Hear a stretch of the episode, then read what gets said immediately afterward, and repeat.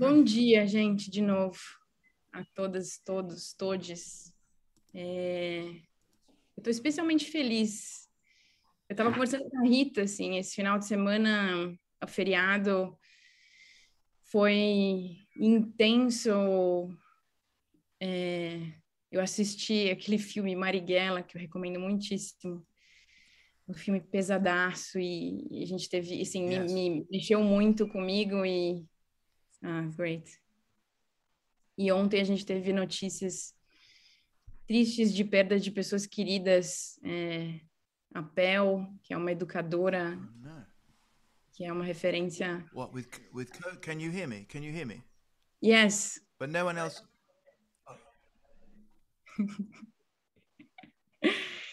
é, e o Jaider também. E aí eu comecei a conversar agora de manhã com a Rita e a gente tava, nossa.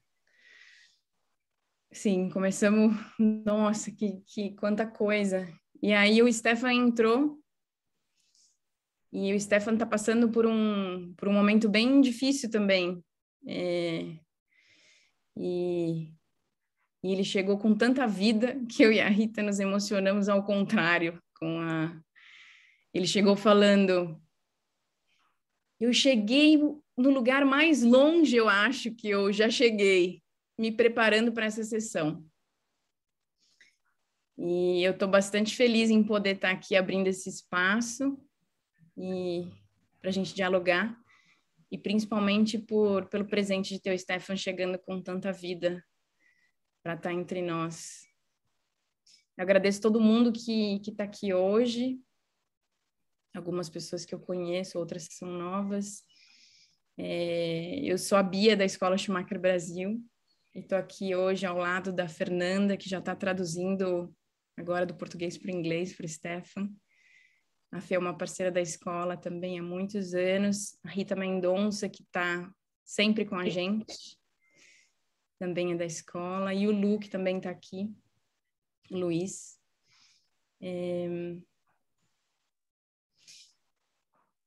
E eu vou Vou passar, a gente está. É, a gente vai abrir com uma fala do Stefan, que vai falar aí em torno de 45 minutos, uma hora, e depois a gente vai ter uma conversa. O grupo é pequeno, então isso vai nos permitir que a gente consiga ter uma, uma roda de conversa. Eu vou pedir para quem puder e quiser é, ligar suas câmeras, é uma experiência muito boa quando a gente consegue se olhar. Então, se vocês se sentirem à vontade, ajuda a gente conseguir ter um pouco de um senso de uma roda de conversa, mesmo estando no, no digital. E aí, é, alguns detalhes técnicos. A Fê já está traduzindo, agora está traduzindo do português para o inglês. A gente vai ter a conversa aqui nessa, nesse, nesse ambiente em português. É, e aí, a Fê vai fazer esse, vai traduzir o Stefan do inglês para o português. Então, a partir do momento que eu, que eu convidar o Stefan para começar, se vocês quiserem daí ouvir a sessão pela tradução em português da Fê, tem um botãozinho que no meu computador está escrito em português, está escrito interpretação. Se tiver em inglês, talvez esteja interpretation. E aí vocês vão selecionar a língua que vocês querem ouvir, e aí vocês vão conseguir ouvir o áudio da Fê. Se vocês quiserem voltar, vocês podem selecionar o desligado. E aí o Stephanie, então, vai fazer a fala dele em inglês, a Fê vai traduzir. E aí depois a gente vai ter a conversa em português e a Fê vai traduzindo para o inglês. E aí quando o Stefan responder, vai traduzir de volta para o português. Aí depois eu explico como é que... Mas é basicamente são esses dois botões. É... Para quem não está ainda familiarizado com o Zoom. Rita, quer dar um oi? Olá, pessoal, bem-vindo a todos, muitas caras conhecidas. Alegria estar aqui de um momento tão especial junto com o Stefan. Estou é, bem emocionada e, e muito, muito é, ávida para ouvi-lo, não só os conteúdos que ele está sempre pesquisando e trazendo, mas toda essa energia que, essa amorosidade que ele traz na, na, na voz e na, na fala dele. Então, acho que é um, algo muito importante para nós aqui, para nossa maneira de seguir com, com tudo, toda a fonte que a gente recebe lá da, da Schumacher College, e, e muito especialmente na pessoa do Stefan. Obrigada, Stefan, por estar com a gente. E vamos lá, vai ser muito bom. Stephanie, eu acho que eu queria pedir é, para você tocar mais um pouquinho antes de começar, mas eu já vou te, te convidar a, a sua fala inicial.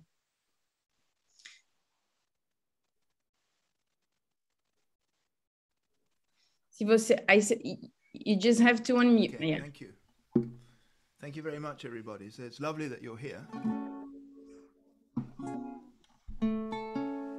this ex- this exploration.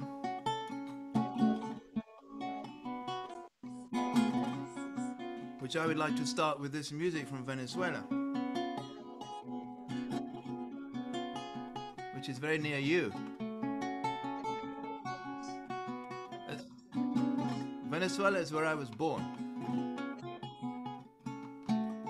So, so South America means a lot, a lot to me.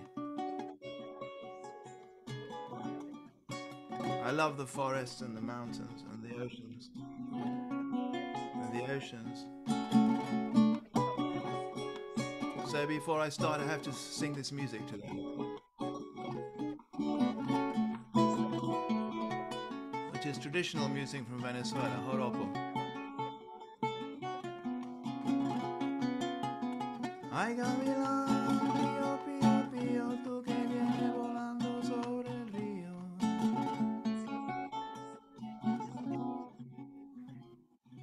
Something like that. Anyway, that's a good start. So, um, because what, what I want to try and talk about, let me find share screen. It's about um, how we can bring that sort of that that sort of sensitivity you find in the music bring it into the science of, of, of the earth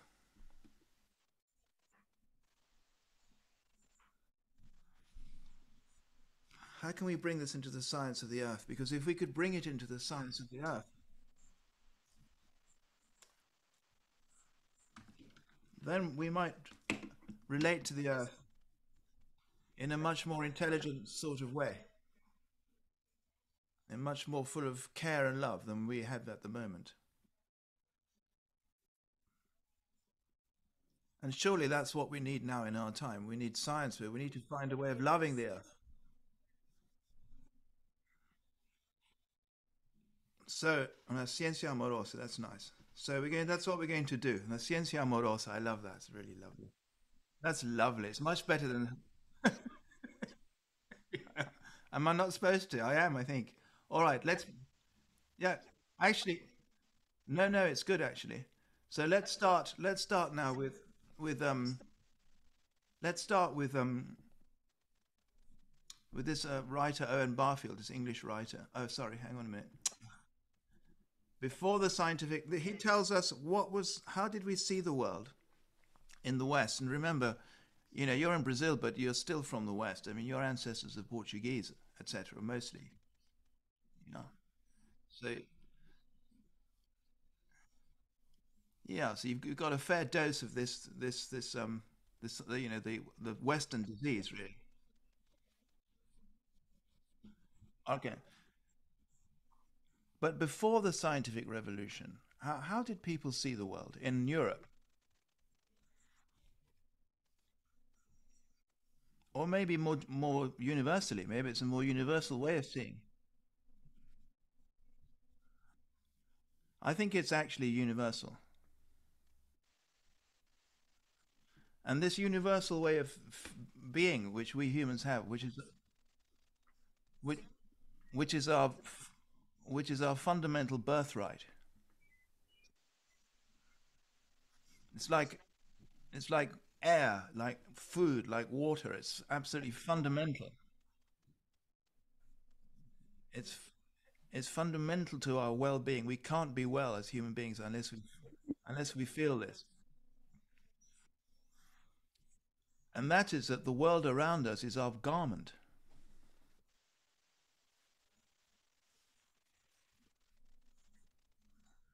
As he said, as Barfield is saying, before the scientific revolution, the world was more like a garment, like my friend David Abram would say, like a second body.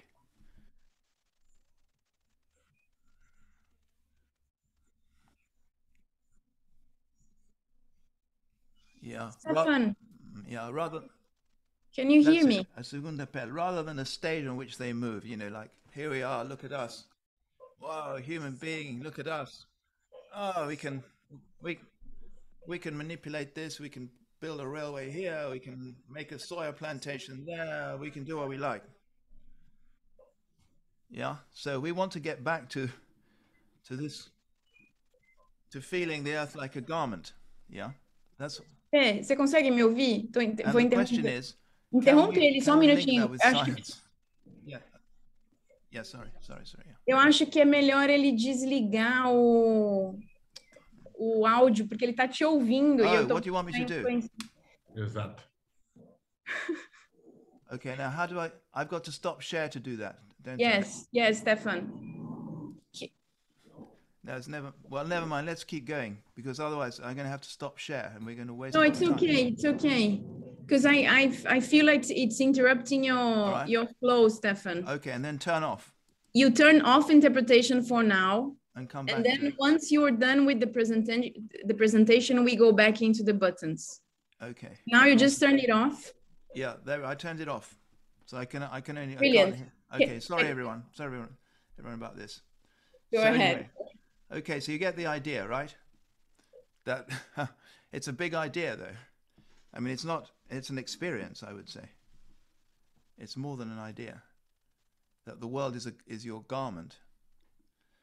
And of course, the great idea, the same same idea in in Western culture is Gaia. You know, notice we're going in. I'm going. We're, can you notice where where we're going? We're starting very mythologically. Have you noticed?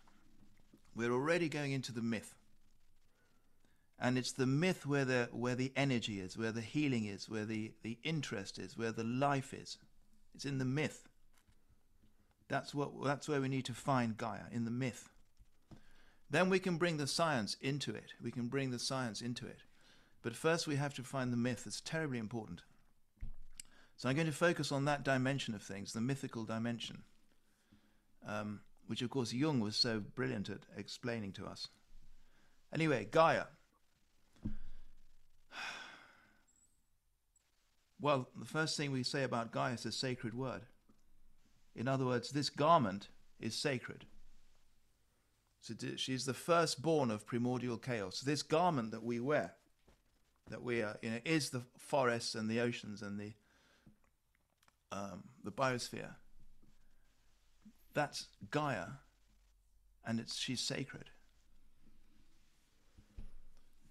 The ancient Greek myth tells us she was, she was born, the firstborn of primordial chaos. I mean, this inconceivable intelligence of some sort that wanted to become something first made itself into the earth. I mean, that's very, that means the earth is incredibly powerful and important. That's Gaia. That's something of the myth. Can you feel that sort of mythical sense of Gaia? Can you feel it? It's something you can sort of. You need some imagination. That's the thing. You know, it, requires imagination. That's the faculty you need, not intellect, but imagination.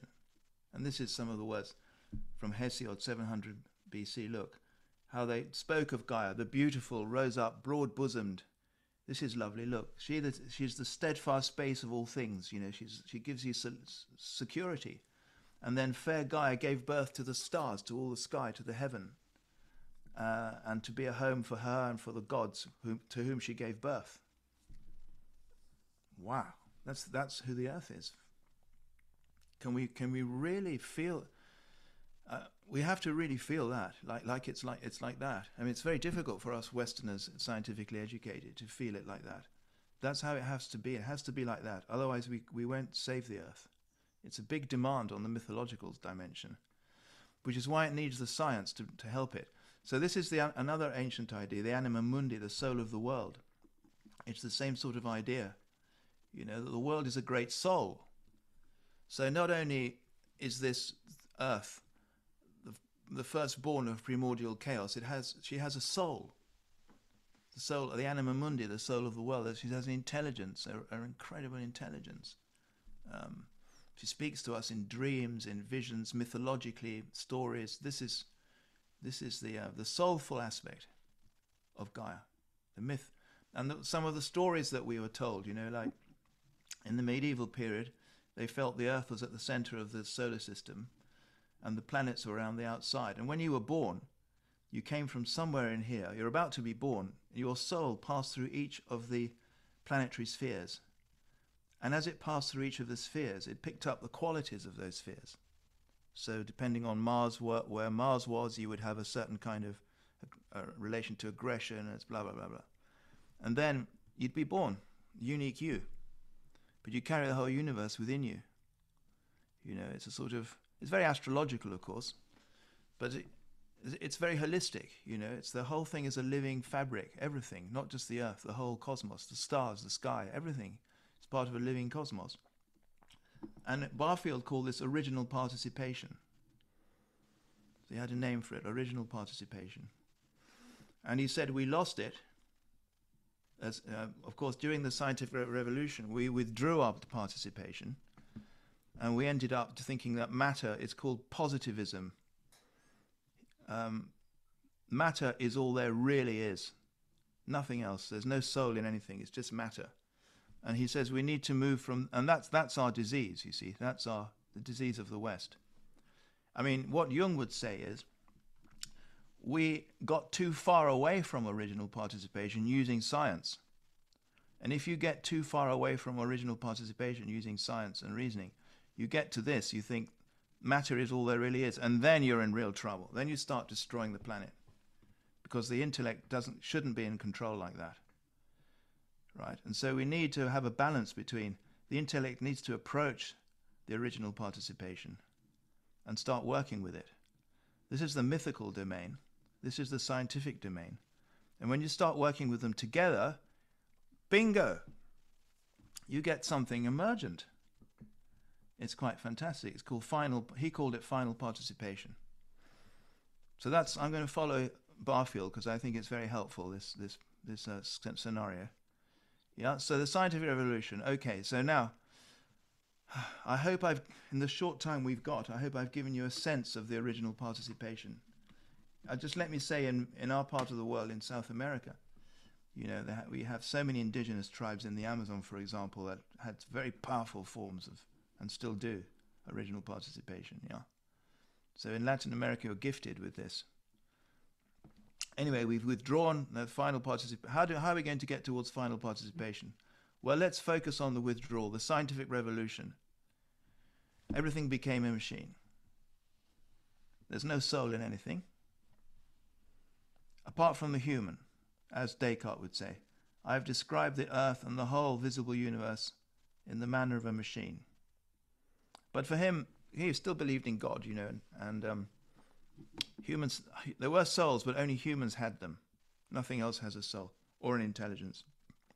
And when, you know this, when his followers cut open live dogs and the dogs screamed in pain, he would say to the followers, Ignore the screams, they're the, they're the creakings of a machine. I mean, that's a very extreme way to, to very far away from original participation. Goodness, you couldn't get further than that, you know. So we, so he created this tremendous split between, um, on the one hand, the, the realm of the mind, and on the other hand, all this dead stuff outside the mind, which has no value whatsoever unless you turn it into money. And then what happens is, as Jung told us, we start feeling isolated in the cosmos because we're not involved with nature anymore. You know, natural phenomena have lost their symbolic implications. Now, what does he mean by that? That's very profound, you know, what he means by that. It basically means um, nature can teach you things, you know, but poetically, um, in a poetic, intuitive way. And then we no longer hear thunder is no longer the voice of a god. No river contains a spirit. No tree is the life principle of man. You know, so we need to, what he's saying is this is what we've lost. We need to find how to see that rivers have spirits again. We need to see that trees are the life principle of a man. Or maybe a special tree might be the life principle of, of me or you. We need to do that to be healthy psychologically, to love, to, to, be a, to have a healthy society. We all need to do this with a tree. We all need to have a tree we go and um, consult with, perhaps. This is, what, this is the implication. Because now we've lost, we can't hear the voices of the stones, the plants, and the animals. Like we, it's our birthright in original participation. It's our birthright, like drinking water is my birthright. It's a fundamental human need to be able to learn how to, to, be, to maintain the connection so you, from childhood, you never lose the connection of being able to hear voices speaking from stones, plants, and animals, and to somehow, you know, speak to them. And, and, and we lose our contact with nature. And then we end up with, you know, with our emotional energy just becomes zero, and we be, we consume to fill the void. It's like a sort of black hole implosion, you know, in one's consciousness. And then, of course, the Earth becomes really sick. These are the planetary boundaries, you know, showing key measures of environmental or planetary health. And the green zone is a sort of safe area within which we can operate. But as soon as we go beyond the green zone, into, we're in real trouble. And this is in 2009, and we'd already surpassed three of the critical boundaries with our this lifestyle that you know was kicked off by, you could say, not kicked off by the scientific revolution, but certainly facilitated by it, by that whole scientific worldview, hyper rational worldview, which everything's just a dead machine and we get the warming we've seen. You know, I don't want to bore you with all these data. It's, it's actually quite frightening to watch this graph. You know, as the temperature's going up and up through the through the decades towards the 1.5 degree guide rail.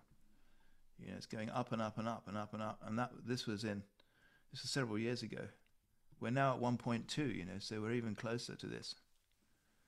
All right. So original participation, withdrawal participation, final participation. Ah. What is it? Well, what does the what does final what does original participation tell us about itself? It speaks in images. And this is one of the images, the oh God, where's it gone? This is one of the images that um, original participation sends us about itself, to tell us about itself. It's called a mandala, this kind of round image. And it's something we have to contemplate, you see. So if you want, for me, I found this today. I thought, oh, this is very nice. This really does help me get into final participation. That sort of, it's very hard to describe what it is. Um, Jung said a mandala is a psychological expression of the totality of the self. That's a big statement. I think it probably includes the whole planet, Gaia. See, there are animals in here and plants and things. So, final participation, I think, involves Gaia for our times. We maybe can't get to final participation in our time because of this crisis until or unless we connect with Gaia. And the nice thing, we can use the science to help us. Perhaps. This is one of Jung's mandalas, by the way. Um, and he said there were four ways of knowing to be whole. We have our, our thinking and our. So we've gone too far into our thinking in our culture right? And that's why we've got the crisis. We've lost our feeling. Um, so we need to cultivate our feeling, and that's got to do with that feeling for original participation. Our intuition, we still use intuition and we still use sensing in service of thinking, but the feeling is in real trouble. We don't know how to feel anymore in our culture. We don't know what it means. I mean, we, of course, I love my, you know, I love Julia, and I love my son, and I love, mm, you know, I love my. I haven't got a dog, but if I had a dog, I would love my dog. You know. But then, of course, that's more than feeling is more than that. Much more than that. I mean, it's a form of valuing the entire process itself. You know, the pr- whole process of life, the whole process of existing, of feeling the tremendous value in it. That's what we don't get with the thinking. The thinking tells us it has no value. It's just dead mecha- mechanical stuff. And if you manage to integrate all four, then I suppose you can be happy, or you can be whole, or you know, or something like that.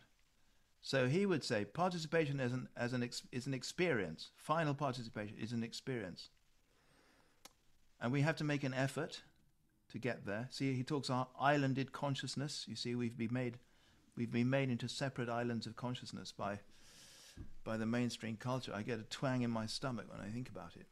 Really, that's how that's how they've made us. You know, isolated consciousness is consuming into the black hole of you know ecological disaster. So to get out of that, we need a special effort. You don't need you don't need you don't, you don't need theorizing. You don't need to think about it, but you need to you need imagination. And most the first glimpse is something aesthetic, something to do with beauty, derived from poetry or painting. And I said, yeah, but let's blend it with science. Shall we blend this with science and see what happens? So now we go to Gaia theory, which is a new science of the earth. So now we're going to bring all that mythological stuff we were looking at, and we're going to bring it in contact with the intellect.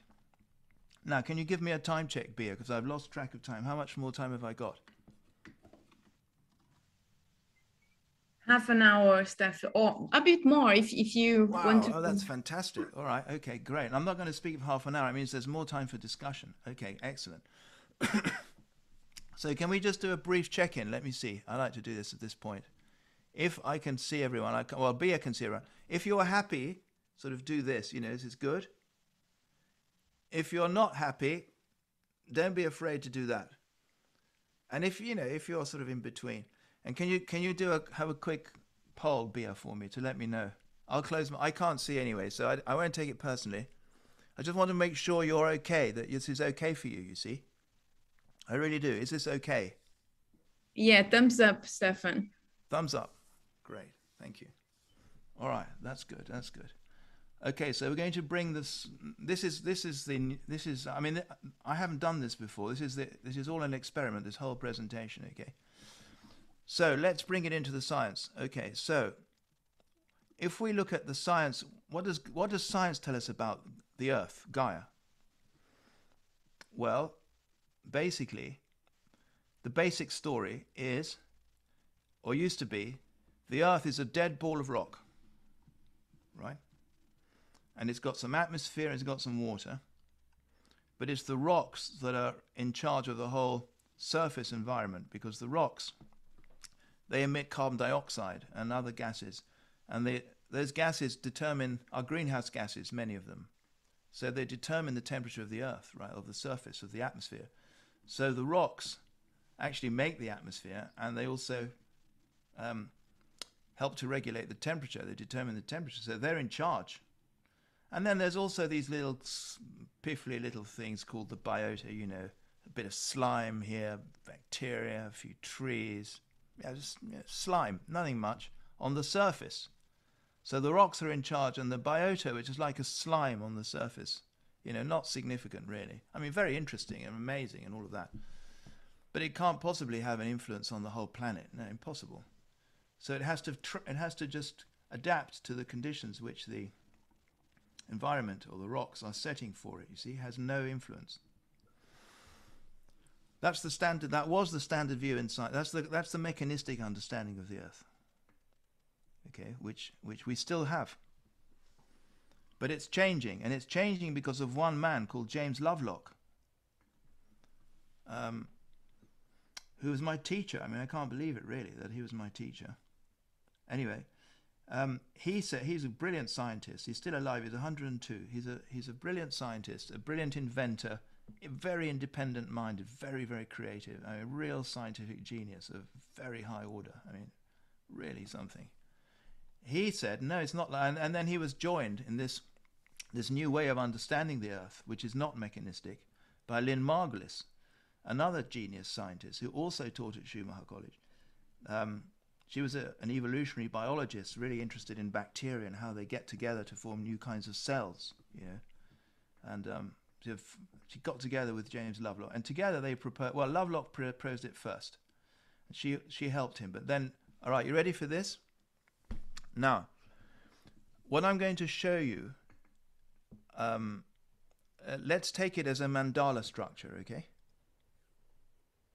So I'm going to draw a scientific diagram now. Uh, but at the same time, let's see it as, as mandala. And let's see what happens to our awareness and our consciousness when we do that.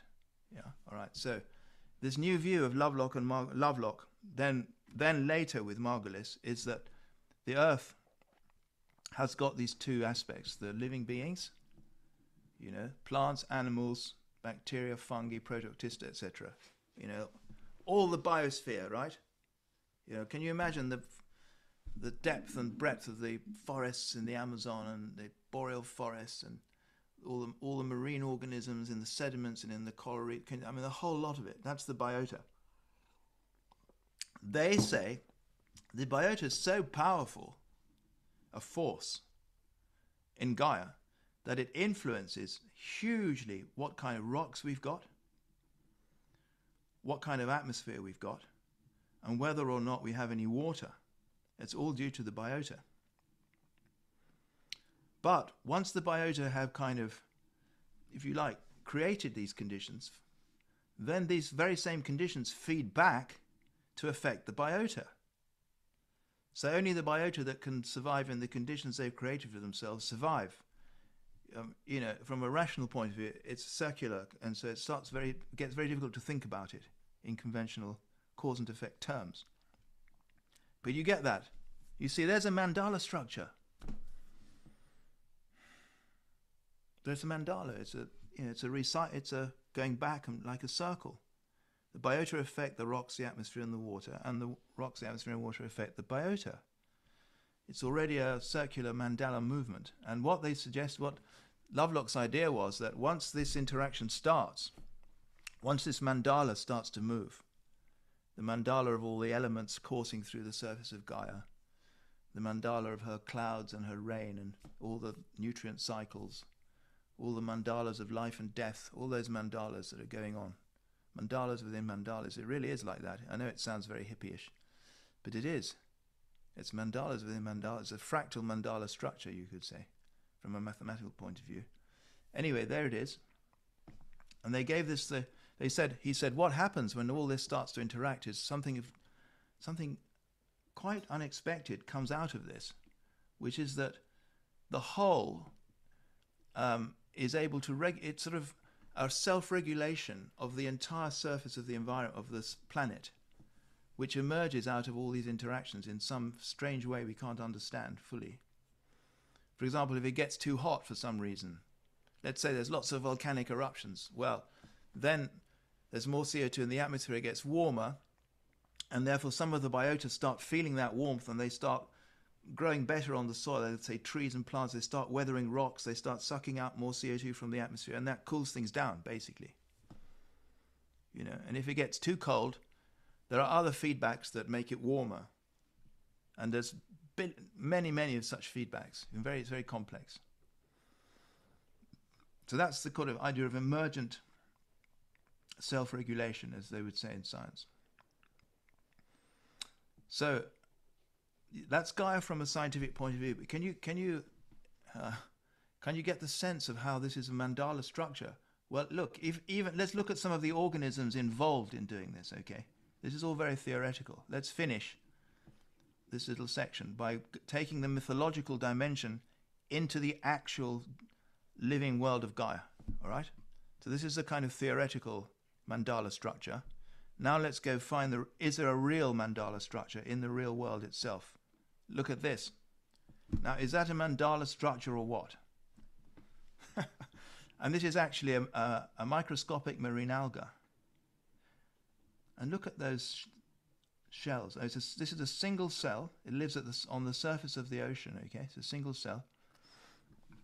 It's a beautiful name. It's called coccolithophore. It's photosynthetic and it takes in calcium bicarbonate from the seawater and it sculpts it inside its cell into these beautiful chalky plates of calcium carbonate, chalk.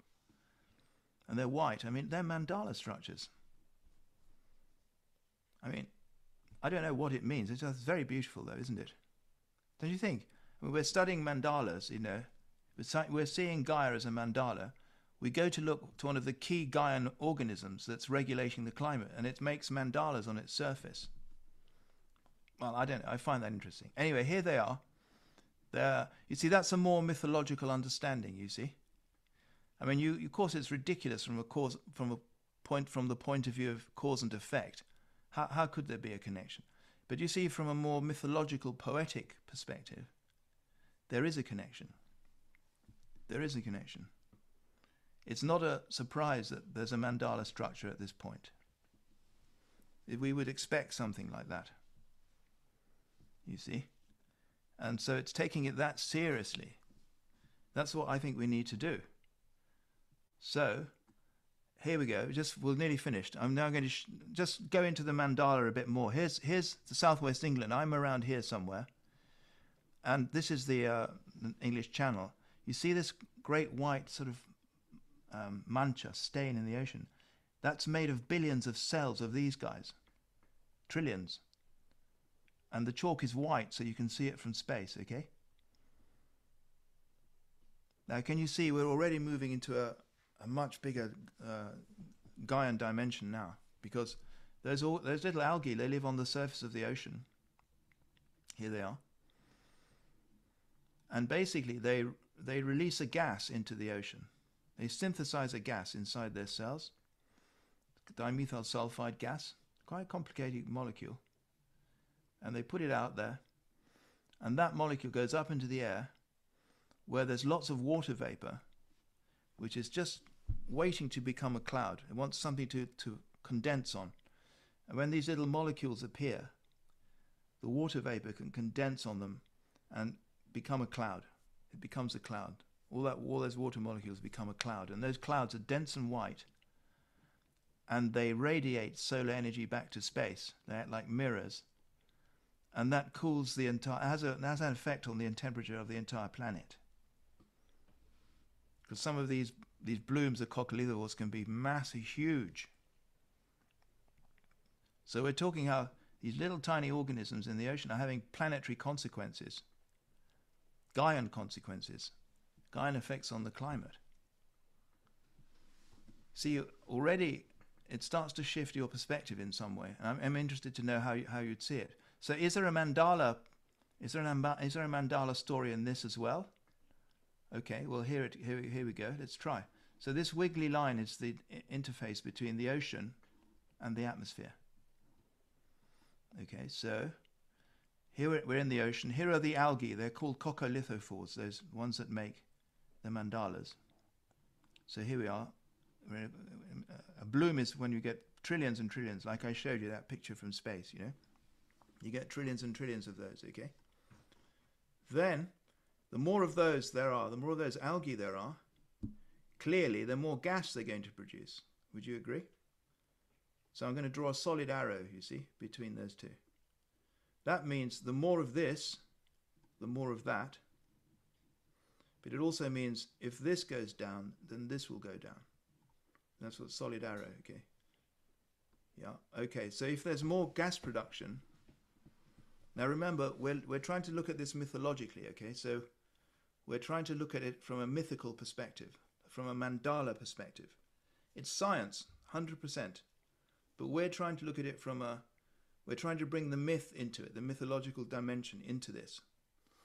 Because we think, I think anyway, and not, I'm not the only one, you know, that unless we do this, we've got no hope in hell of surviving on this planet. Because we need to rediscover that mythological connection with Gaia. So we're doing it with the science. We want to bring it into the science. Okay, so the more dimethyl sulfide, more gas, the more clouds. You can guess what's going to happen now. So there are more clouds, and so therefore, these clouds reflect solar energy back to space, right? So let's take this slowly. We're, we're going around a mandala here. You know, you have to you have to go around mandalas with tremendous respect. So you know, okay, we reach clouds. Maybe we just just for a moment think of clouds, okay? You thought of clouds just for a moment? Okay, that's good. All right. So now, the more clouds there are, the colder the sea surface temperature. And the colder the sea surface temperature, the fewer algae will grow because this is not so cold. Sorry, it's colder, so therefore they grow less well in cold waters. So now with fewer coccolithophores, there's less gas production, so there's fewer clouds. And if there's fewer clouds, the sun can now warm the surface of the sea very nicely. There's nothing like a cloud to reflect the energy back to space. So the energy can just warm the sea. Can you imagine just swimming in a warm sea? In Brazil, come on, you have, well, it depends where you are, of course, but if you're by the coast, God, the beaches you've got there. I know. Oh, well, from Venezuela, I know.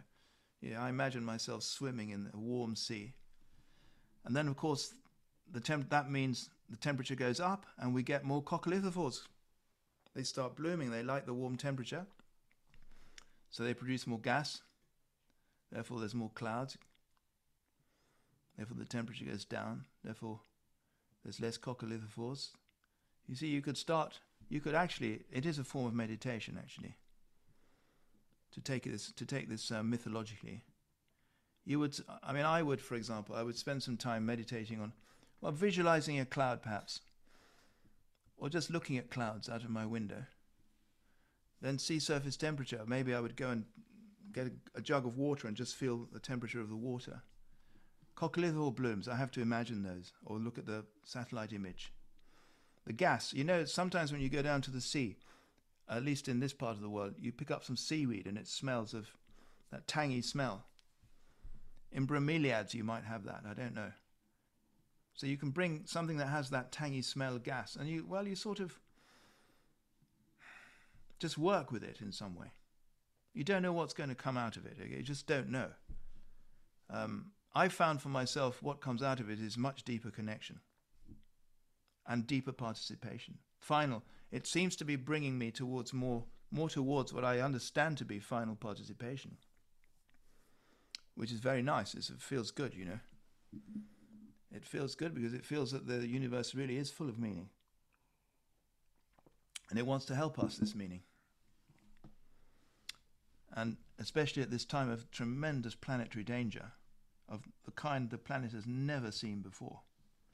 A tremendous planetary crisis. Easily on the scale of the Permian mass extinction, if not worse. So this is, you know, serious matter. This you've got, you know, so, well, that's really all I wanted to say.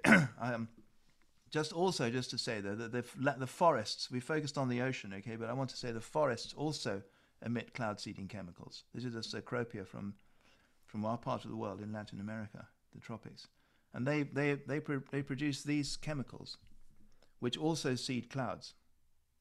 But a lot of them are also medicinal for us. You know, they smell nice they're good for us. You know, you don't want to rub them on your skin. You know, they they have tremendously beneficial impacts and effects on us, and they're given to us by the plants.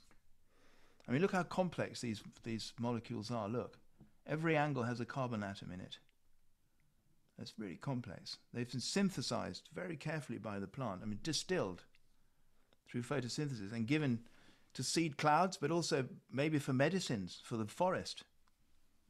You know, so now from a mythological perspective, we bring the mythological perspective even down to the level of molecules, and we start to feel these as as living beings of some sort, as personalities, each a unique personality with a unique quality, each a mythic being, each molecule a mythic being.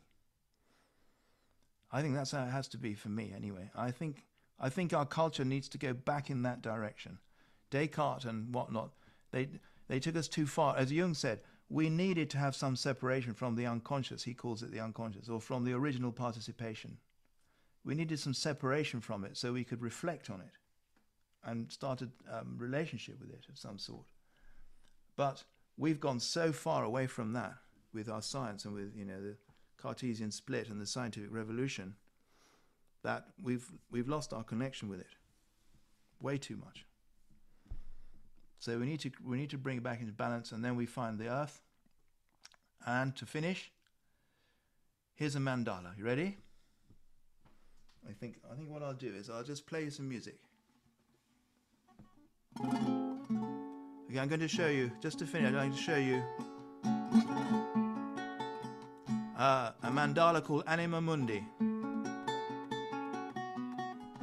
by the British alchemist Robert Fludd. I think it was made around, I don't know, 1500 or something, or 1600, I'm not sure. You ready? So with that, we'll finish the, the section. There we are.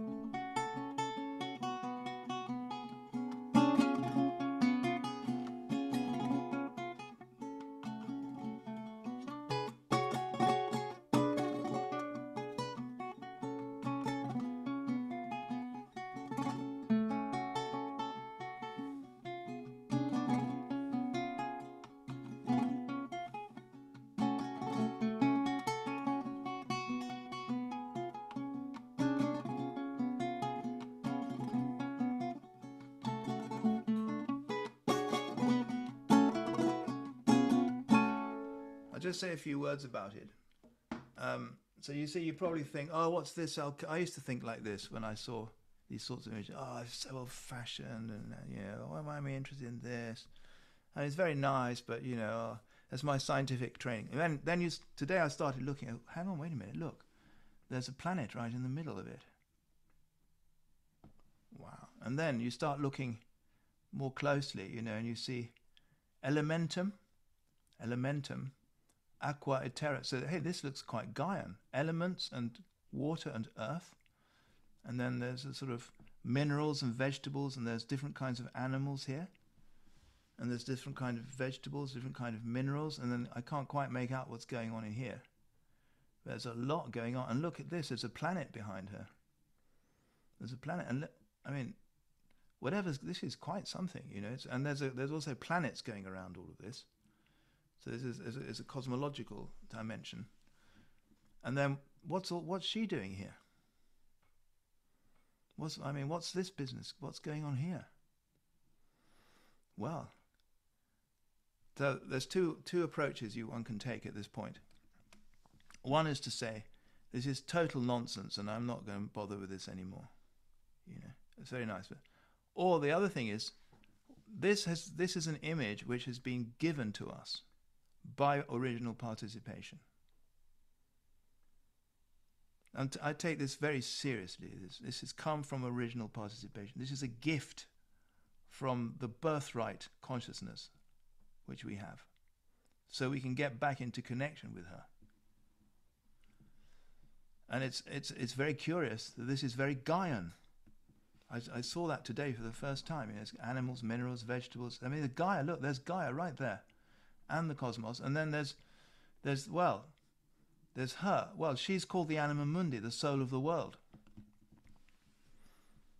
and she's connected to this, to this god. Or well,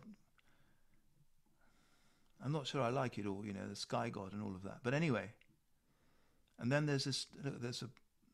She's giving some nourishment to the whole earth through her breast. Look at that.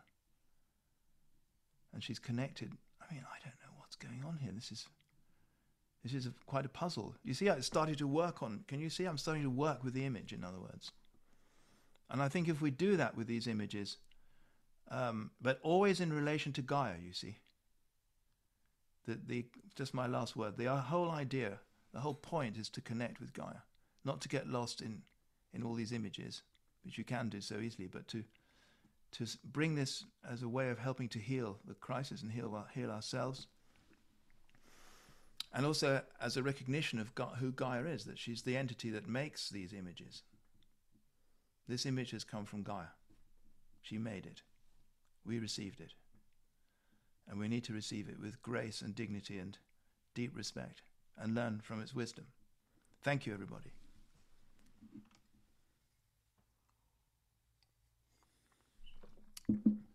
Okay, I'll stop sharing. There we are. So now, over to you, Bia and co. What, I mean, I hope we've got time for questions. Have, have we? I hope so, or comments. Fê, você explica para ele agora. eu Acho que, ah, não. Stephan, can you hear me? Yes, I can. Yeah.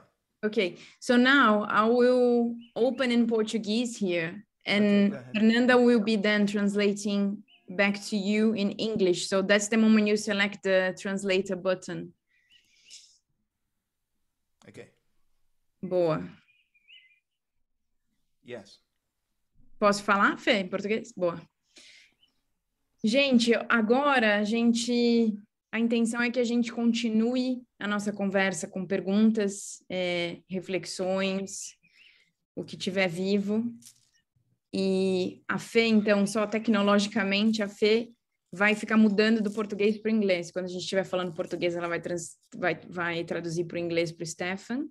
E quando ele estiver falando em inglês, ela vai traduzir para o português.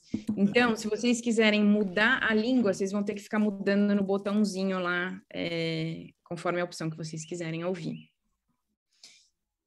Rita. Okay.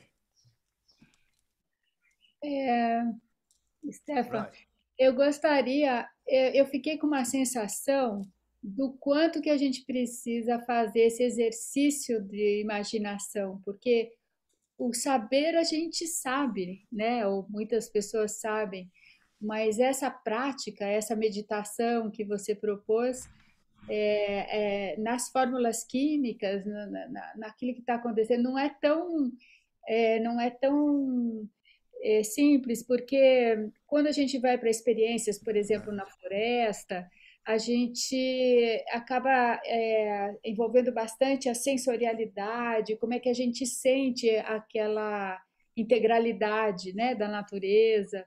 Mas esse exercício que você está propondo é um pouco mais é, sutil, assim, ele vai mais na é, na psique, né? Ele, não que no, no sensorial também não vai. Então é só um comentário, não é uma pergunta, mas é uma é, vontade de poder explorar mais essa, esse exercício de imaginação que você está propondo aqui. Uh, mas, mas, principalmente quando a gente está num espaço rico de, That's de right. biodiversidade, Exactly. não é? Exactly. Yeah. Yeah, this is intuition. Sorry, say yeah. Okay. Say William. Yeah, sorry. Yes, because that's intuition, you see. You see the difference between sensing and intuition?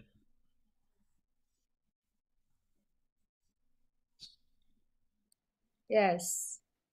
See the difference? When I go into the forest sensing, I know. I lived in I lived in Costa Rica, I lived in Venezuela. I I know what it's like. What it's like to walk through a coconut plantation towards the beach. That's my sensing. But when, but when I start thinking of these chemical compounds, and these little molecules and how they fit with everything, uh, I can't see them, but I know they're there from my science. That, that, then that stimulates my intuition, Yeah. which also brings me brings me closer to the center. Yeah, in- into um, into some sort of some well, I don't know. Jung called it. It's. I think it's a real feeling of being embedded in Gaia. I think that's what it is.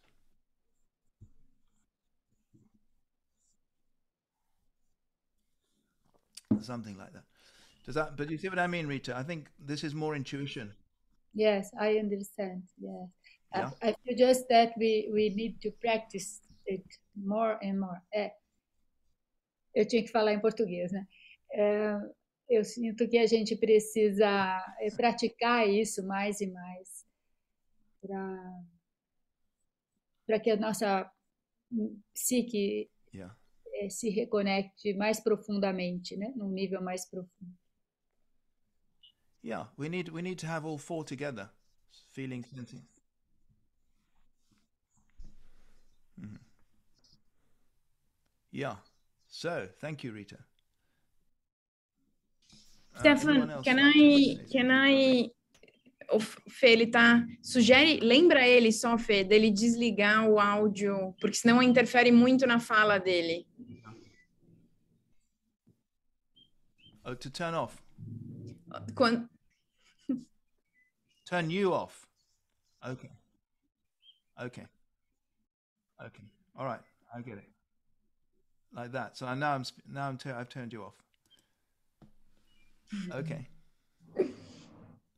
So who's next? Rafa levantou a mão. Quer falar? Oh, I see. I'm learning how to use this language thing. Yeah. Tem também uma pergunta no chat depois, você viu? A vi. Falo eu, Rita, ou vai o chat primeiro? Pode Pode falar, ir. Rafa. pode ir, porque eu não sei quem veio primeiro. Tá bem. É, bom dia. É, peço desculpas por estar aqui acamado. Estou recuperando de uma cirurgia. Obrigado, Stefan, por, por essa manhã. É, eu vou trazer um comentário e depois algumas perguntas. É, tendo em vista a, a visão Yanomami, que é um, um povo que está nesse território muito antes é, da composição de Gaia como pensamento mitológico na Grécia. E, e eles falam, principalmente nessa, nesse livro agora do, do Davi Copenau com Bruce Albert, A Queda do Céu, em resumo, suportar o céu, quem faz são as florestas. Em resumo, a ideia de evitar a queda do céu, cientificamente seria evitar a queda da atmosfera. Ele constrói a ideia de que as algas conseguiram empurrar as florestas para fora das águas e as florestas criando esse, construindo esse mundo onde elas vivem. Ou seja, na cosmovisão dos povos Kraô, Tucano, Mukixi, é, Makuxi, desculpa, Yanomami, entre outras visões é, dos povos ancestrais aqui da América Latina, esse, é, essa elevação da atmosfera é uma construção. Então, a gente não falaria da, de uma adaptação das espécies, numa teoria da evolução, mas uma construção do ambiente onde eu possa me autopreservar enquanto indivíduo, desde a bactéria que se transforma em mitocôndria até os capitalistas que criam prédios com ar-condicionados para se adaptar a esse mundo que eles estão destruindo. Então, caberia, aí vem, as vem algumas perguntas. É, a contraposição da visão politeísta dos povos uhum. originários e a visão monoteísta, né? Caberia uma deusa mulher ou deusas mulheres é, na construção de um mundo do mercado do carbono? Essa é uma pergunta meio sem sentido, mas acho que a gente está entrando nesse sentido do, do, mercado de carbono e etc. E as deusas estão aí na, sendo evocadas, né? É... A outra pergunta. Yes, absolutely. Obrigado. A outra pergunta. We have to invoke the goddess in the markets. Essa a gente chama muito. Eu trabalho com crianças, então. Get... É... Excuse me. Sorry? Posso só fazer mais uma pergunta, então, para juntar a conclusão? Eu trabalho muito com crianças right, okay, e eu okay. tenho trabalhado muito com elas, Oh, qual? I see. tentado en- entender qual o papel das crianças na construção do mundo que a gente sonha. Então, como que as qual o papel das crianças na construção desse mundo onde nós vamos nos adaptar ou nós vamos nos, nos ajustar? Okay. E como é que o senhor analisa a COP 26?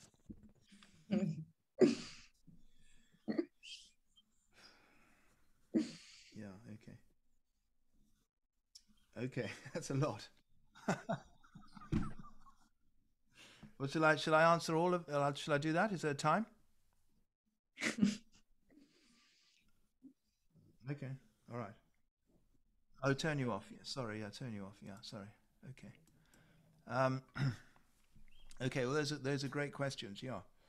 Um, about children, I think we should, uh, our duty is to keep them in touch with, with original participation.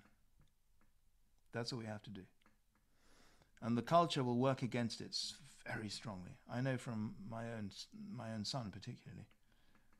Um, so that's our that's our duty. They must keep the connection with original participation, which is the, which is which they're born into. Children have it naturally, and then as they grow, they can become more conscious of what it is, and develop a relationship with it, of tremendous friendship and collaboration. That's about children. COP. Um, well, let's leave that to the end. The, yes, we need to bring the goddess into the markets. Yeah. I mean, I I know I feel like a silly old hippie saying such a silly thing, you know. For, it is, I mean, but that's how it is. And how we do that, that's, a, that's where skill comes in, you know. I mean, you can't work, walk into the market and say, goddess, no. But it happens. You work on the God, you, you cultivate your psyche. You understand the importance of the goddess in your own personal life, in your life. It becomes part of your life. And then you don't have to mention goddesses or anything. You just you just do it, you know. It's something like it's more like that. It's a form of act, act of action activism. Um, I mean, we have students at Schumacher College who are doing that. I was amazed. I turned on the radio yesterday at lunchtime, and there was one of our MSc students, Nigel Topping, who is now the British uh, champion for international climate change negotiations or something. And he was at COP26 speaking for about 10 minutes on the radio. He's one of our students. He, he, he is embodying the feminine in every word he says because he worked with us at Schumacher College. Um, and so I think that's, that's what happens. You know, you cultivate it in your life, um, the goddess. You cultivate her. You allow yourself to see a forest as, as a goddess. Or somehow you work with the goddess, or with the Gaia. I prefer Gaia. I don't like goddess so much, I must say. I, am much more. Goddess is too human for me. Gaia I like because Gaia is, you know, human and other than human at the same time. So I'm much. I don't goddess. I, under certain circumstances, but not for not in this case. It's not a goddess. This is Gaia. Anyway, it's te- she's technically not a goddess because she Gaia is the mother of all the goddesses. You can't say that Gaia is a goddess because she's the mother of them all. You see. So it's the wrong idea to think about bringing the goddess into the marketplace. You have to bring Gaia into the marketplace. Gaia, the forest, the living forest, the actual forest, the actual lakes and streams and rivers. Not the sort of goddess, you know, the sort of, you can have a sort of a metaphysical hippie goddess. You can have that one if you like as well, but it's got to be the earth, Gaia, that Gaia, that goddess. No, not the goddess, sorry. Gaia, not the goddess. um, and COP, well, I'm, I'm afraid I'm with Greta on, on this one. Although Nigel Topping, one of my one of our students, one of my students who I mentioned, he's quite optimistic that business is changing in the right direction. Um, he tends to be an optimist. At least I think something will happen, but I don't think we're going to get anywhere near 1.5. I think we're going to end up at probably 2.3, 2.4, maybe more. That's going to be bloody awful, really. So that's my feeling, you know. I'm, I'm really, it's horrible. So I don't want to, well, one has to dwell on the horror of it. But at the same time, it hasn't happened yet. And we have got a chance. We just have to do, each of us, what we can, you know. That's my view. I can, what can I do? I can share this with you. What else can I do? I mean, I study, you know, and I do my work, and I spend a lot of time on my own, reading and thinking, and and then I share with you. That's thank you for the privilege. That's what I. can. That's, I hope you've enjoyed it anyway. But you can tell me if it's a load of rubbish. Tell me because I need to know. Um, and then each of you will do your own thing somewhere, wherever you happen to be. Maybe I don't know what it'll be. Something small, something big. Doesn't matter. Something. And then we know from complexity theory, you know, the network theory from the mathematics that if you have networks of people like we now have all over the world, thanks to this technology, which of course is also destroying the world, we can use it to network. You know, it's the fungal mycelial idea. And it can, this kind of, this wave of love and, and Gaian connection can just spread around the, who knows, it might spread around the planet just fast, just quickly enough to avoid the worst of it. It's possible. So that's why there's always hope. One of the nurses in hospital, when I was in hospital just now, she was a lovely black African nurse. At my worst moment, she came in the room. It was dark, you know, I was covered in sweat and I was having a blood transfusion. And she came up to me and she said, Stone, or something like that. My name is Hope. There is always hope. and she looked after me all that night and all the next night, you know. Uh, so there's always hope. okay, so tell me, any other questions? Fê, você consegue traduzir para ele a pergunta da Carla, que está ali no, um pouquinho mais para cima do chat? 10h59. E lembrar ele, continuar lembrando ele de desligar e ligar, que está funcionando. Okay, go ahead. Let me see if I can see you all. Uh huh. Wow, I can see just. Oh, oh, hang on, wait a minute, wait a minute. There's, there's Thomas. Hi, Thomas. How nice to see you. Hello, Stephan. Very nice to see you, man. Yeah, lovely to see you. I thought you were there. You know, we we know we made the app. You know that, don't you? The Deep Time Walk app. We made it. You know that. Yes, I know. I got so happy. Congrats. I know it's Amazing. good, isn't it? Thank you for your help at the Super. beginning. You were there right from the beginning. Remember? that was Mm. I know. I remember. In the bus, in the bus, we talked. Yeah. Yeah, that's right. So Mm. tell me, Daniela, it's you want to say something, huh? Stephan, can you hear me? Yes, I can hear you. I can Ah, hear you. Yes. Can you select can you select Portuguese again? Yes, yes, select Portuguese. Yes. It will translate to you the questions.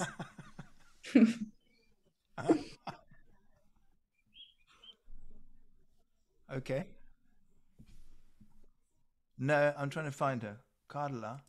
Oh, yeah, there she is. I can see Carla. Yeah, okay, there she is. Oh, that's nice. Hello. I, lovely.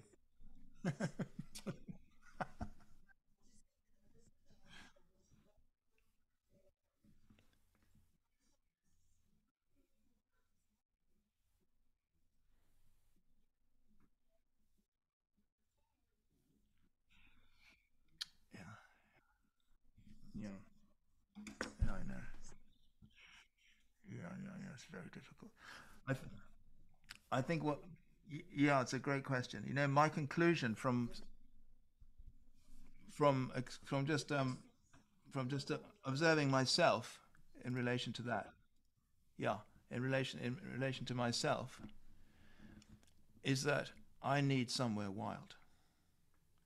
And I suspect it's not just me, I think everybody needs contact with something wild, even if it's very small. Maybe the size of this room, you know? So this is what? I mean, it's quite a big room. 10 meters by 10 meters, or 8 meters by 8 meters. A little jungle somewhere. Small jungles. The British government has just done something really good. I can't believe that this government does anything good. But anyway, they've given money to make small gardens in cities. I mean, they're conventional gardens. They won't be jungles. I think we need jungles in the in the city. Course, people have to feel safe. That's the thing. You know, that's another issue. But somewhere you can just go. Say in Sao Paulo, I'm on a busy street, right, and I, I see a little. This you, this happens in India. You see a little gate, and there's a big tree behind, and you think, oh, I'll go in there.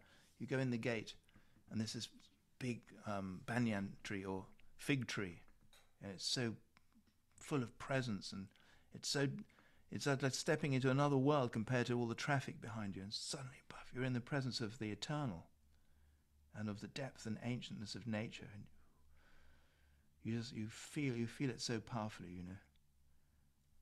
And this is our fundamental human right, along with water and food and clothing and shelter. Fundamental human right to feel ah, our Pachamama, our mother.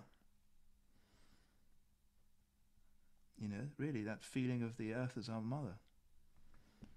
So we have to have wild places for that, I think. It has to be wild, as wild as possible. But on a small scale, bigger the better. Okay, thank you. That's a lovely question, Carla. Thank you. A Carol depois fez uma pergunta que eu acho que ele acabou já respondendo também. Eu vou abrir para Ana Tornag primeiro, que eu acho que na ordem aqui que apareceu para mim. Quer fazer sua pergunta, Ana? Ou comentário?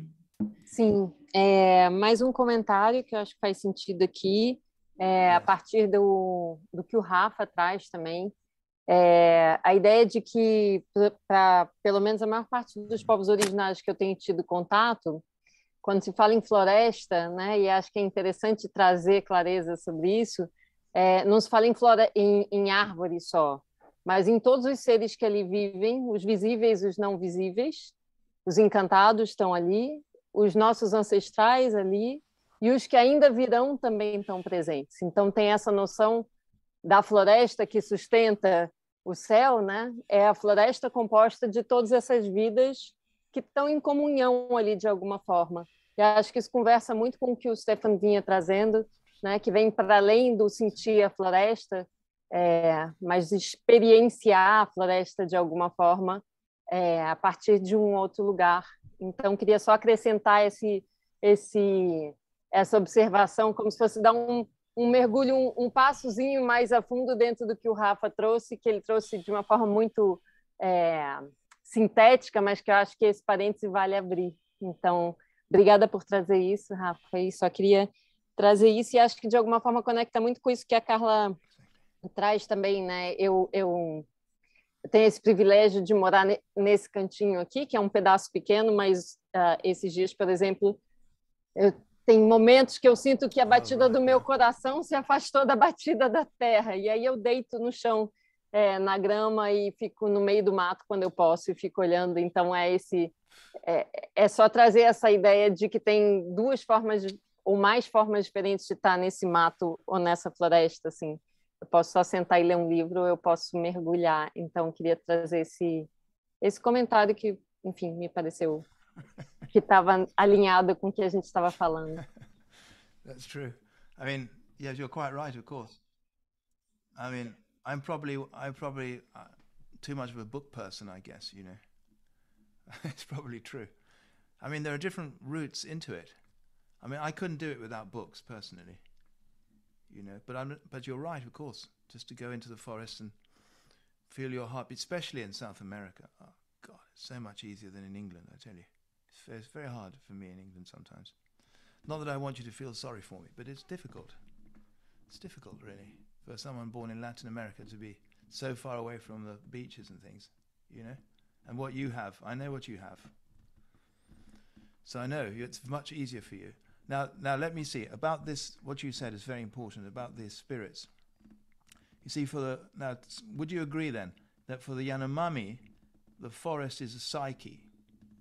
It's not just trees, it's psyche, it's soul. It's full of souls. Everything's full of souls, isn't it? I mean, I uh, walk, I walk down the, I walk through the path in the forest, and this tree becomes my grandfather. Or, I mean, I can't imagine the richness of it. The richness must be unbelievable. I mean, every butterfly must have its own soul, and its own unique qualities. I mean, amazing. You know, really quite fantastic. Yes. So that's what we need. But but the thing is we come from where we come from. We westerners who've dominated the planet, you know. We've come from a place of being unbelievably destructive. I mean, really destructive. So, it's all very well to say the indigenous people, you know, how they, of course, but the question is, how can we see it like that? How can I see it? How can every individual see it in their own way like that? Because that's, that's our, I keep saying it's our fundamental human right. And it has something to do with this agency in nature, this intelligence. That's my conclusion, which of course the Yanomami know very well. But you know, we have to, and you, of course, remember you're in Brazil, so you have another advantage, in that you have you're in a in a on land where there are still indigenous people living, practicing, experiencing still, maybe not the full blown experience, because they've all had contact with modernity, but still, still a very deep experience of the spirits of the forest. Still, that's not happening anywhere near me. Um, and that's why I love connecting with South America because I can start to feel it again, you know. Um, so, well, where does where does this lead us? Well, it's I don't know. This is as far as I've got, you know. I mean, this is a I'm just sharing some of my pathways with you. That's all, and that's as far as I've got. Um, I know there's a lot more, and of course, the indigenous perspective is where that richness is. Um, but one has to develop slowly, step by step, step by step, step by step. You know, I can't, I, much as I want to, I can't be like a Yanomami right now. Uh, to some extent, I can. So I have to become, well, I have to find that indigenous perspective where I am now in my own situation. Everyone here, in my case, in England, you know, in the winter, starting the winter, working with this, this what things I'm doing here. That's what I can do, and I hope that I can experience the Yanomami, the same. Uh, no, I hope. Put it this way: I hope that the Anima Mundi, which has shown the Yanomami herself in a Yanomami way, has shown herself to the Yanomami in a Yanomami way, which can only happen through the Yanomami in that forest with all those organisms. She shows herself, the Anima Mundi shows herself there. the same Anima Mundi can, can show herself but differently to me right here in this little dark room in England if I'm if I deserve it. And not just to me. I mean, why just to me? To everybody. Yeah, everybody. If, if tomorrow we could we can't wave a magic wand, but if, if I had a magic wand, I would wave and everyone, tomorrow morning, everyone would wake up knowing this. And then everyone would sort of go to the COP meeting, you know, and they'd think, what's the problem? Of course, no problem. Let's we fix it in a couple of days, a whole new economic system fixed in two days. Ana, quer fazer sua pergunta ou, ou trazer tua, teu comentário? Ana Borba. Oi, ah, tá.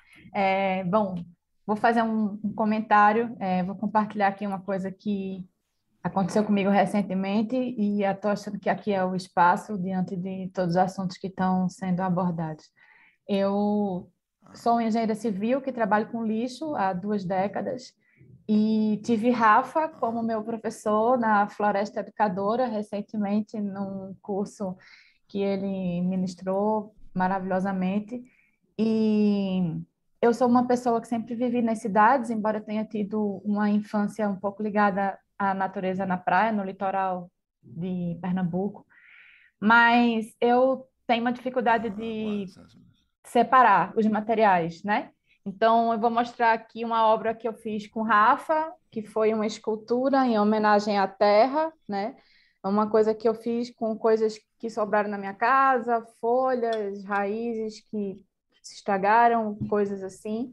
E quando acabou essa aula de fazer a escultura com materiais da terra, eu fiz uma outra escultura com os materiais que estavam no lixo da minha casa também, que na minha visão também vieram da terra, mesmo sendo plástico, metal, alumínio, é, sei lá, uma infinidade de coisas que estão é, poluindo assim a, a nossa terra, né? Então é uma coisa que vem da terra e ao mesmo tempo é, não consegue voltar para a terra, né? Tenho vivido aí essa complexidade de tentar educar com tantas dúvidas, porque depois de fazer vários projetos com esses materiais, resíduos da cidade, do lixo urbano, eu me vejo nessa floresta urbana, sabe? Assim, e, e é uma floresta urbana onde a maioria dos seres humanos estão vivendo na Terra, né? A gente, então eu tenho, enfim, trouxe de compartilhar isso para ouvir um pouco de, do que Stefan acha sobre essa circularidade também, essa eh, respeito e honrar todos esses materiais que também vieram de algum lugar para suprir as necessidades da gente aqui nas cidades de alguma maneira. Gratidão, adorei aqui o momento. Mm. Mm. Yeah. Uh, well, what is that? Yeah, thank you. That's a, that's a really good observation question. I know. Um, well, ideally, every molecule or every atom we take from nature, we would do with tremendous reverence. And we would say to them, we'll make sure you go back into the cycles of Gaia one day. Or if not, we'll keep you in a closed cycle of our own. So very few of you will get back out and cause damage. I mean, the thing is, you see, the thing is, it brings up an interesting question. How much are we allowed to do with Gaia? Does does she want us to be be Yanomami all the time? or or does she want something other? Does she want more, or does she want other things, as well as the Yanomami? I don't know the answer to that question, but I mean, um, the point is we are where we are. You know, I suppose I speak as a scientist. You know, trained in science, and so it's a very harsh training that that the Earth has no soul, and it's it's very much the mainstream view that's destroying the planet. Um, so we have to ask, but nevertheless, we do, I think, are we are allowed by Gaia to mine some minerals. What I'm trying to say is that I think she needs us. She needs Western culture in some way. Western culture in modernity is not a complete dead loss. In other words, there's something about it that she needs, and I suspect what it is has to do with the fact that the sun is now very, very bright. This is my, James Lovelock from my my teacher, you know and that soon, in a few centuries' time, maybe, even under even under the best of circumstances, the climate would be changing, and Gaia, to keep going, would need to have a technological species like us that would be able to help her to, if you like, self-regulate her climate. And we can only do that with satellites and data and computers and that kind of thing but not too much, you know, just the right amount, but just for in her service. So she can last a little bit longer. So she has a little bit more chance to realize what she wants to realize through us. And the Yanomami and everybody else, but including this scientific culture, which is not for nothing. It's not for nothing that we now know the details of how Gaia came to be, for factual details. I'm not talking about you know, they're actual real things that happened in the real world, in the physical world. That's, you see, what we bring somehow in the West. We bring that. So we have a right to be here. Western culture has a right to be here, and, and Gaia needs us. But we mustn't take too much from her. You know, we mustn't mine too many minerals and cut down too many forests and take too much land. We have those planetary boundary ideas. We know roughly from the science where those boundaries are. How, ma- how much land can we take where, etc.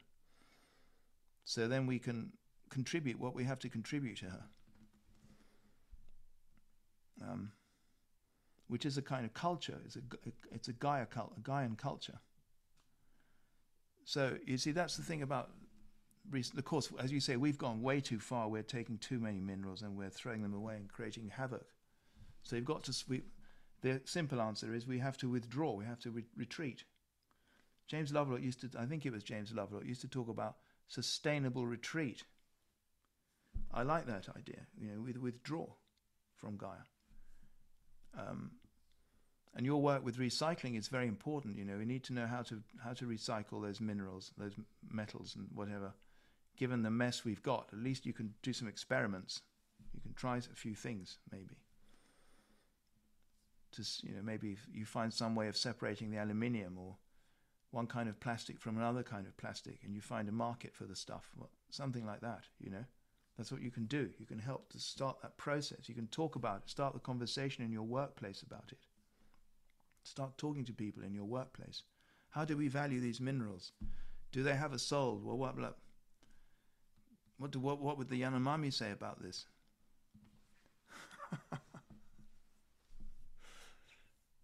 Okay, thank you. That was a lovely. These are lovely questions, I must say. Yeah. So, let's see, where are we? A gente está no finalzinho. É, eu queria. Tem uma pessoa que está desligada, não sei qual é o seu nome, Cirício, que está com a câmera desligada, mas levantou a mão. Não sei se você está aí. Eba. Opa, bom dia. Está ouvindo? Sim, ouvindo e vendo agora. É. Pode falar. É, bom dia a todos. Eu peço desculpa porque estou no horário de trabalho, só que de todo modo eu não queria perder, e ainda bem que eu não perdi né, nosso encontro aqui de hoje. Professor Stephen, Stephen é, desde já, muito obrigado pelas suas palavras. Né, eu, do começo ao final da sua fala, eu me arrepiando. Né, a questão da sensibilidade da emoção que trouxe para a gente hoje. Eu acredito que o Ani se apresentou no dia de hoje e se apresentou nessa sala. Né? Muito obrigado aí pelas, é, pelo que o senhor trouxe hoje. Eu não é, é, é uma visão né, de grande sensibilidade. E aí, inclusive, com música, né, uma, uma palavra que, que vem através de música, né, música que toca, música que nos traz sensibilidade né, a todo esse contexto. Professor, são tantas questões que eu tenho na minha cabeça, né, juntamente aqui ao meu trabalho, juntamente à minha prática de vida, a esse todo anima mundo que nos está presente hoje, mas eu vou tentar organizar aqui o que eu estou querendo trazer para o senhor hoje. É, professor é, Gaia, enquanto algo vivo, enquanto algo sensível, enquanto algo consciente, né, a, a vida que anima tudo isso, uhum. ela nos está constantemente falando uhum. a partir de diferentes linguagens. Como o senhor consegue, e aí o senhor acredito que traz uma de tudo que já trouxe até hoje, traz uma se apresenta hoje diante de uma fronteira, porque é muito difícil a gente captar um, uma linguagem sensível. Linguagem sensível ética que se mostra a partir de uma imaginação, de uma inconsciência, ou de uma consciência que é trazida a partir desse anima mundo.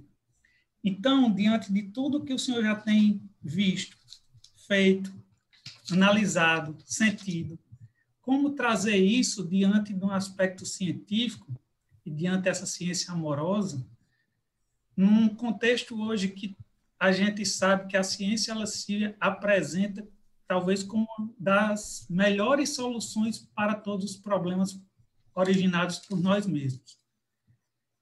Talvez eu queria saber do senhor, está na ciência amorosa a resposta de tudo isso ou na negação de que a ciência também não pode responder a tudo, que outros conhecimentos tradicionais, inclusive, eles podem dar é, voz a essa Gaia, né, a, esse, a essa consciência que se apresenta.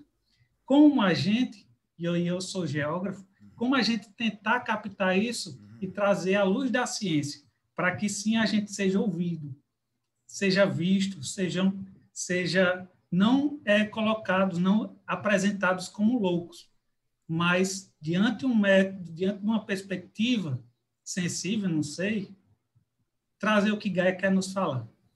Eu gostaria de saber o que o senhor tem a falar sobre isso. Muito obrigado, professor.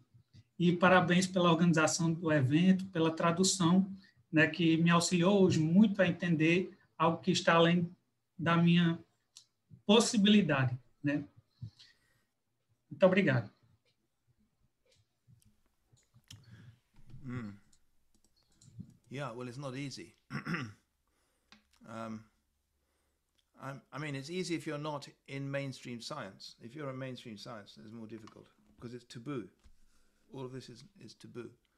But I, I mean, I have some experience with some young undergraduates at Exeter University. No, they're actually they're master's degree students. They're master's students at Exeter University.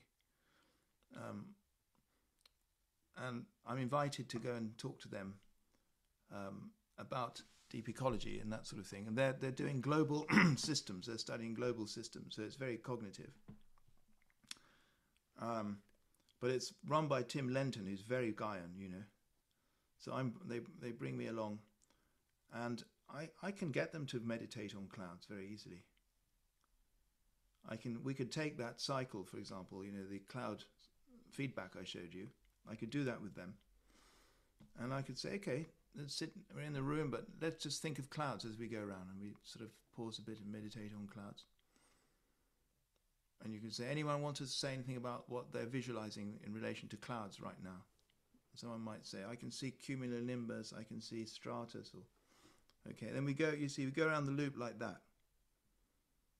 So they're very cognitive people. I mean, they know they know the science backwards, and they've probably modelled it mathematically you know, to a very high level of sophistication but they've never done this before. And then we, we just go around that feedback, step by step, going around the mandala. You don't, you don't me- mention the word mandala. Never, never say the word mandala. Never, never. Unless, it depends, you know. maybe in the coffee break, one of the students comes up to you and might say, "Hey, you know, I was reading." It's quite possible with students these days. You might have been reading something. Uh, so that reminds me of a mandala. Yes, then you can say that's a mandala. But I wouldn't say that right out. I just let them experience the mandala. You don't have to give it a name. The minute you give it a name, it destroys it. So let the mandala come, any the mandala awareness that's in the mandala come through the meditation. And I, I think young, a lot of young people nowadays are ready for that. Young scientists, I mean. They're thirsty for it. They know that's what's required. They just know. In their bodies, they know because the crisis is so close now. Our animal bodies know it. And these young scientists know it, you see. I remember one of the young doctors who looked after me in the hospital. She was a most wonderful person. I, I knew she knew something the older ones didn't know. You know, it's really lovely. We had a very lovely rapport. Um, although we, did, we never said anything about you know metaphysics or philosophy, but but you see what I mean. It seems to be something the young the young scientists have. I mean, it's it's in not all of them, but there's there's something stirring, and of course, what it is, it's Gaia coming back into our consciousness from the unconscious. We just or from the original participation. We just need to make sure. Well, let's hope it's not too late. You see. That's why I'm doing the work I'm doing with this, speaking about it like this, being very focusing very much on original participation and the anima mundi, the unconscious, as Jung would call it, and Jung himself, and all those, the whole tradition. It's a very important tradition, the tradition that Jung initiated. It's, it's a way back into nature. So, um, don't be ashamed to do that. I don't know if you are you a scientist, Siricio? Is is he a scientist? Can't see. Oh, hang on. I need to turn on. I need to turn on. Yes. Oh yeah, geographer. Well, that's close. You're a geographer. That's close. anyway, you see what I mean. So you can see landscape like that. You could talk about landscapes for, for actually for landscape. Gaia is really good. I mean, for as a geographer, you can't have a better concept than Gaia. I mean, it's perfect for geography because it integrates everything. That's what happened with me when I first encountered Gaia. It was an incredibly integrate. When I first met Lovelock, you know, and started talking to him, and I started getting a sense of what he meant, and it was a wonderful integrative experience. You know, I felt, wow, now I can feel how the Earth is so round, and to the north it goes up to Scotland and Norway and Greenland and the ice cap, and then to the south Africa and you know Antarctica and West. I could feel the whole planet um, for the first time, really, as a real living ecosystem. It was fantastic. Um, so that's that's very integrative. And geography gives you that, you see. So you just inject a bit of Gaia into geography, and then you you you're very deeply in Gaia like that, deeply immersed in the livingness of the landscape. So it's very easy with geographers. Um, I did some research with one of my colleagues, one of our students, on qualitative perception of landscapes, um, which we analysed statistically, and we found people really do feel objective, what seem to be objective qualities in the landscape. The landscapes speak to them about themselves. Am I healthy? Am I not healthy? Just like an animal does. We found that with animals. Now we've we've also found it with landscapes that they speak to us about how healthy they are. We can pick it up, and we can analyze that statistically we can pick it up. Our animal bodies know whether a landscape is healthy or not. We can show we've shown that scientifically. You can use that kind of science, you see. And if you want other stuff, you can have complexity theory and chaos theory. There's the mathematics that gives you the most fabulous patterns that look just like nature. And then you can ask, why is it mathematics gives us these beautiful patterns that are like nature? And you can go into the na- nature of numbers from a mythological point of view. And mathematicians find that very interesting indeed, because they find mathematics, many of them think mathematics is the foundation of everything, which of course it isn't, but it's still interesting for the, to look at it math, uh, mathematics mythologically, you see. So no matter where you touch in science, you can bring it in. Um, yeah. But you have to be, you know, I, I don't know, you have to be subtle about it, of course. You have to be subtle about it, subtle as you, subtle as you can. There are some people I wouldn't dream of talking to, because they'd just make mincemeat of me, you know. like so, well, and the obvious example is Richard Dawkins, of course. Who you know I have great respect for Richard Dawkins. I really do. He's a brilliant man, but I don't think we'd ever be able to understand each. He'd never understand this, and he'd tear it to pieces. You know, I'd come out of meeting with him feeling really awful. I should imagine. Apart from the fact he's a you know he's a very nice man actually. So anyway, um, anybody else want to say something? Stephan, just if, if I may, just wanted to mention uh, one thing. I've heard uh, from a class, uh, there is this cosmologist called Richard, uh, no, sorry, Brian Swimme. Brian And Swimme. Brian I know, I know him. Yeah, know Brian, he- Brian he's Swimme. great. Swimme, swim, thank you. Yeah, I know Swimme. Brian And Swimme. he, yeah, he has this sentence I've heard in a class of him, which I love, and I would like you to, to talk about it. He says that the journey of the universe is to create diversity, subjectivity, and communion. What do you think about it? It, it, it, it sounded so beautiful and amazing. And when I heard about subjectivity also, I think, well, well, what is subjectivity in nature, right? What is subjectivity in, in science? Yeah. So yeah, if you can comment on that phrase because it really opened my mind and I love it. Can you say those three words again? Yes, the, the, uh, yes, it's diversity, Diversity. Yeah. subjectivity, Oh yeah. Yeah. And communion. Communion. Communion. Communion. Okay. Yeah. Yeah. Well, yeah. Uh, first of all, let me tell you, I've met Brian Swimme here at Schumacher College long ago, and he's a wonderful person. I really, he's a wonderful scientist. Wow. And and I love his writing. He's just spot on. I mean, he's really great. I'm re- I'm a great fan. I really like Brian Swimme. Very dear, wonderful person. So he's talking about diversity, subjectivity, and communion. Yes. Well, of course, the thing is, they're all interrelated, right? I'd put them in a feedback. That's the first thing I would do. That's my first impulse, you see. So I'm just writing it down as a feedback. Diversity, subjectivity, communion. Communion, I had to put it like this. So now they relate to each other. There's no longer a linear thing, you see. They relate to each other. So you can start anywhere you like. Okay, more diversity means more subjectivity, right? That means the more species I have in my ecosystem, the more different subjects, the more different kinds of styles of consciousness there are, and the more different kinds of of um of cognitions there are. You know, a grasshopper sees this species of grasshopper sees this species of ant on a leaf, or this gecko sees this spider, uh, or this leaf feels this gust of wind. And so, the more diversity of structure and bi- and biological diversity, the more different kinds of subjectivity can arise. And then, of course, that subjectivity um, has an energy, and the energy is communion, relationship. You know, you have to be a, you become, you're only a subject because you're aware of other subjects. So you become, you commune with them. You have to. Even if you get eaten by something, it's still communion in Gaia's world. And because of that, because of the communion, you get diversity.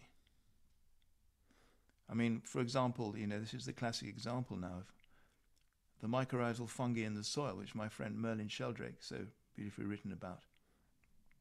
The, um, they promote the diversity of the forest, especially in the Amazon, where the soils are very poor. You know this better than me. You know, the fungi underground, the mycorrhizal fungi, are connecting the trees and sending nutrients from one to another, and sugars and nutrients. And the fungi receive sugars as a reward. And that promotes the diversity of the biodiversity of the forest, which increases its subjectivity, which increases its communion, which increases its diversity. So the whole thing becomes a, a feedback loop, which I think someone mentioned. It builds like the Yanomami idea of the trees building them, building their own, building themselves, their own habitat for themselves. Life building its own habitat for itself. It becomes like that. Very, it's very, it's a very Gaian view, that Yanomami view. Or they put it the other way around. The Gaian view is very Yanomami. I mean, Yanomami came before the science. That's a Yanomami kind of science.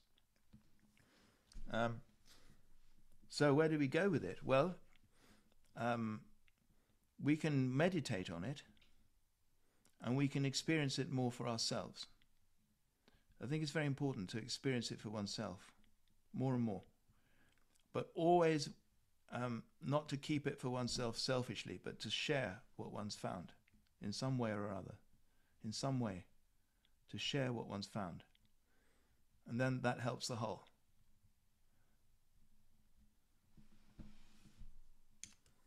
Excellent. Thank you. Hmm. Okay, so how are we doing?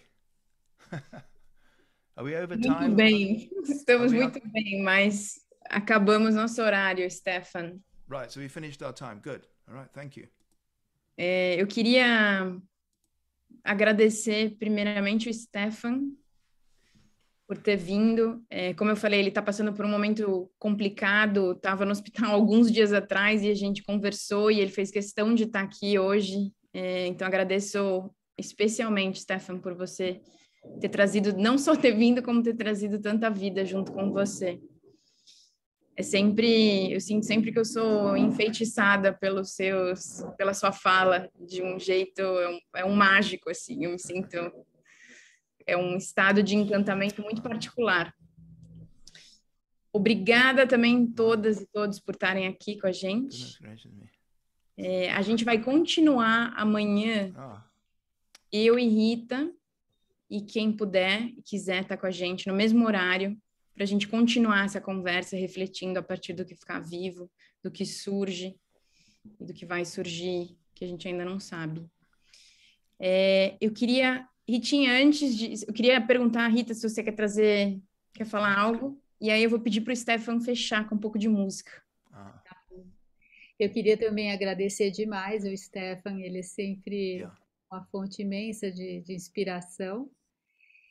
E, e só para não deixar passar, eu queria acrescentar que é, é, sugerir a, a Renata Meirelles é, propôs aqui um, um vídeo, um filme de- dela, né, de 20 minutos, o APA, que é um filme muito bonito e se relaciona muito com a nossa conversa. Então, sugeri de vocês copiarem aí o link para assistir depois, porque se tivesse, se desse tempo, a gente via juntos, mas Yeah, acho please, que é yeah. impossível ver aqui, mas é muito bonito. E agradecer também a, a participação de todos, acho que foi uma, uma roda muito, muito fértil aqui entre nós. E a gente continua amanhã. Eu queria agradecer a Fê também, que eu fiquei só olhando a janela e é incrível como ela traz vida na tradução ali para além. Obrigada, Fê. Eu sei que esse é um exercício assim, eu sou completamente incapaz de fazer algo assim, então admiro muito e muito obrigada por ter fazer essa mágica também hoje. Sotaque Maravilhoso. mineiro britânico, maravilhoso. Stephan, podemos terminar com um pouco da sua música? Yeah. Well, I just want to thank you all for uh, hang on for that for that experience of being able to share that. How strange to do it, you know, from so far away, and then I'll press leave, and then ping, gone. It's strange, isn't it? Um, and I, I also want to thank Fernanda for your translation, which was great, and Rita and Bia for putting this together, and Luis. Thank you. I've, I've really enjoyed it. I hope I hope it made some sense. I really hope so. I get the feeling it did make some sense, which means I've got to go and go away and meditate and think, wow, it actually made sense to you. Wow, it did, didn't it? It made sense, right? Yes, yes. Wow. Okay. Well, I'll, well, thank you very, very much for the opportunity to to share that. You know, as you know, I put, I did bring everything I had into it.